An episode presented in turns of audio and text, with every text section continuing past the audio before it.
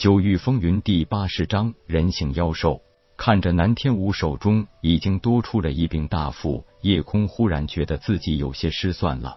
因为南天武手里的巨斧是一柄下品灵兵，而铁牛喜欢长枪，也一直没有帮助铁牛桃换到一杆合适的兵器。至今，铁牛还是在使用他那打猎用的普通铁枪。同阶同实力的状态下，有灵兵的一方显然是具有极大优势的。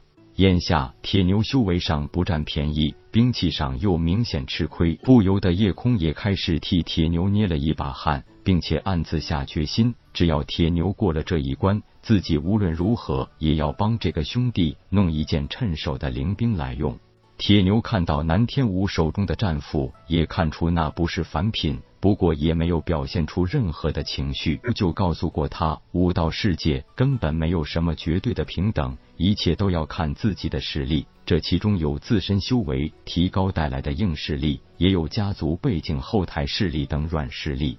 台下有人小声嘀咕：南家虽然只是一个二流家族，但是对于这个南家第一天才，那绝对是不遗余力的培养。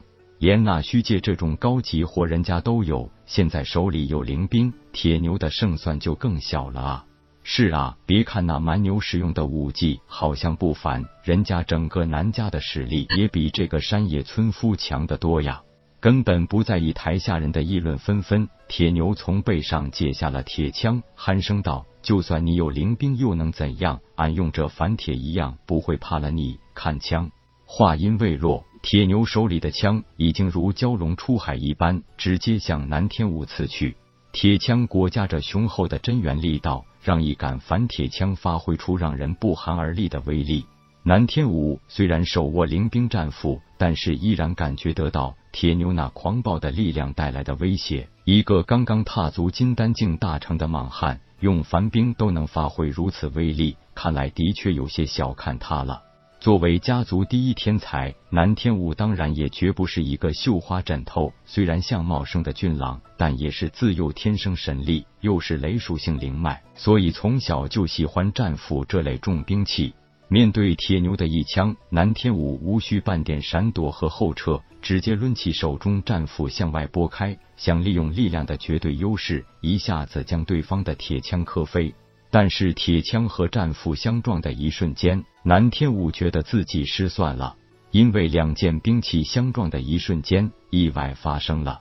的确犹如南天武所料，铁牛的凡兵根本经不住自己灵兵战斧的全力磕碰，一下子就被震断成两截。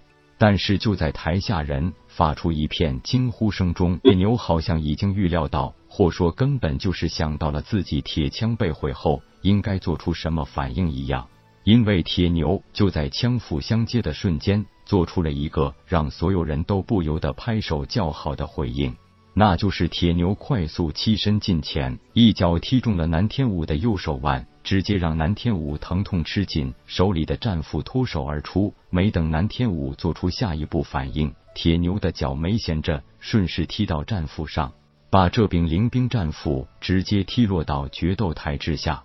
就在南天武一个愣神的功夫，铁牛的一记重拳一记轰在了南天武的胸前。这一连串的动作干净利落，简直就像事先彩排好了一般。被铁牛一记重拳打中胸口，让南天武闷哼一声，连退三步，勉强压下一口逆血，没有喷出来。好个南天武，也算有个处变不惊的心态。在突发事故面前，快速做出反应，运集周身真元，全力反击。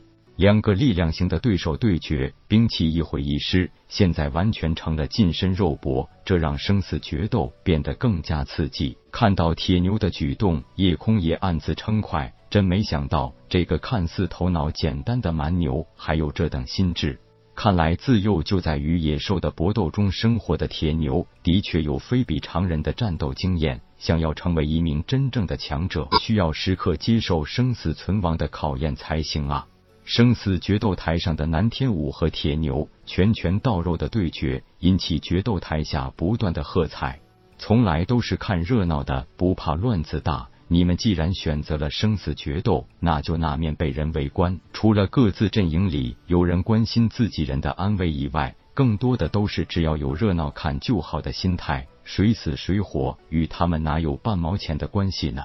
在明显修为境界占据劣势的情况下，铁牛没有半点退缩，不但一直保持着激昂的斗志，而且还越打越猛，一点一点从被动挨打变成势均力敌，这让决斗台下的众弟子大开眼界。这头蛮牛简直就是一头人形妖兽，就算接连挨了几回重拳，连嘴角的血丝都不擦拭一下，也根本像是不知疼痛的接连还击。铁牛越战越勇，南天武越战越心惊。